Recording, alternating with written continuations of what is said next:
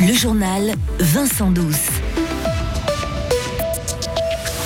L'armée suisse veut des milliards en plus, un besoin pour certains, une démesure pour d'autres, alors que la Confédération présente des chiffres dans le rouge aujourd'hui. Il faudra se serrer la ceinture. 2000 personnes chauffées à blanc pour un match qui s'annonce bouillant. Les Bulls de Gain jouent leur saison ce soir à Langenthal. Présentation dans ce journal.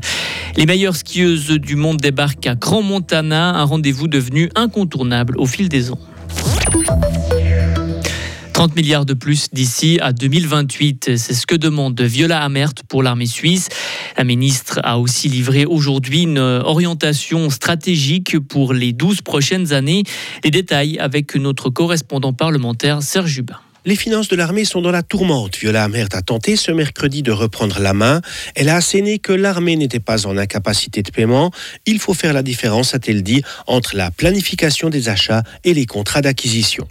Elle a par ailleurs fait valider par le Conseil fédéral une stratégie de renforcement de l'armée sur 12 ans et défini l'ampleur de l'augmentation des moyens. D'ici à 2028, l'armée devra pouvoir compter sur plus de 30 milliards de francs avec des augmentations de 3% l'an prochain, 3 autres en 2026, puis encore 5,1% en 2027.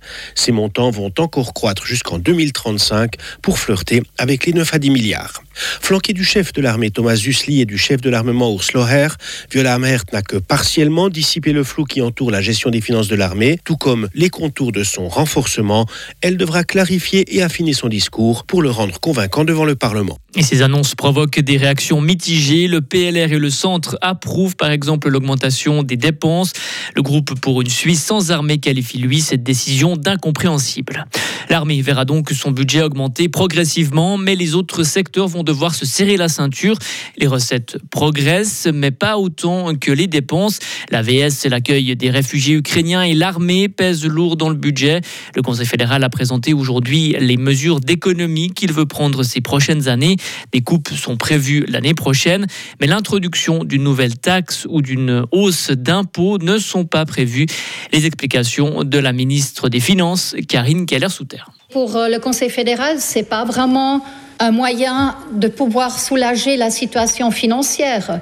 Si vous augmentez les impôts, d'abord, il faut avoir une majorité du peuple et puis des cantons, parce qu'on parle de la TVA ou bien de l'impôt fédéral direct. Et après, très souvent, lorsque vous augmentez les impôts, c'est consommé. Vous voyez, maintenant, vous parlez de l'armée, mais il y a d'autres milieux politiques qui voudraient par la suite peut-être utiliser aussi ces moyens pour autre chose. C'est la raison pour laquelle les augmentations d'impôts ces dernières années, c'était strictement lié, par exemple, avec euh, le dernier projet de réforme de l'AVS. Il y avait une augmentation de la TVA, mais liée à l'AVS. Je crois qu'à ce moment-là, ça peut fonctionner. Mais le Parlement l'a pas sollicité, vous voyez. C'est pas le Conseil fédéral qui va demander des augmentations d'impôts. Et les coupes prévues par le Conseil fédéral dans le budget 2025 doivent encore être débattues au Parlement. C'est qui tout double pour Gain? Les hockeyeurs saint-ginois jouent contre Langenthal ce soir lors de la dernière journée de My Hockey League. Ce match décidera de leur participation ou non au pré-playoff.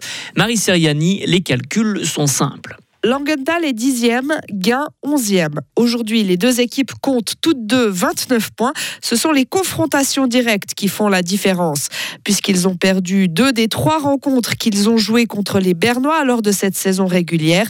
Les Fribourgeois sont pour l'instant prétérités.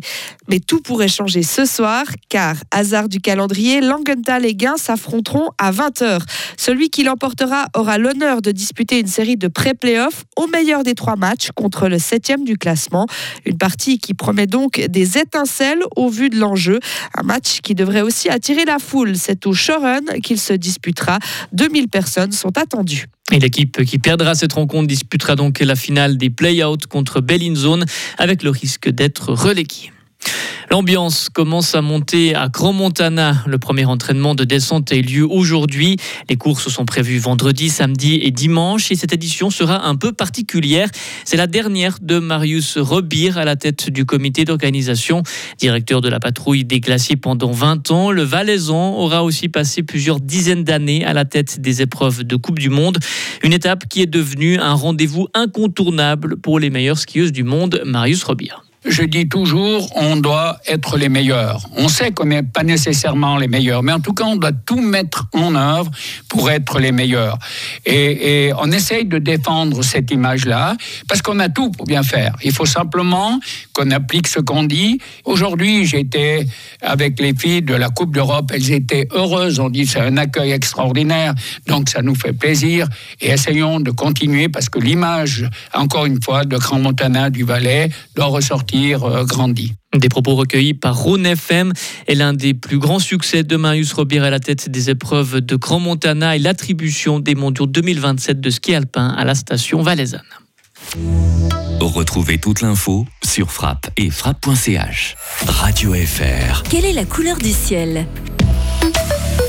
Le temps pour ce jeudi, c'est une ambiance printanière avec quelques nuages. Il va faire de 1 à 13 degrés. Concernant vendredi, le temps restera un petit peu plus mitigé, mais toujours doux, y compris pour le week-end. Samedi, on risque quelques gouttes et dimanche, avec du soleil, il fera de 0 à 10 degrés.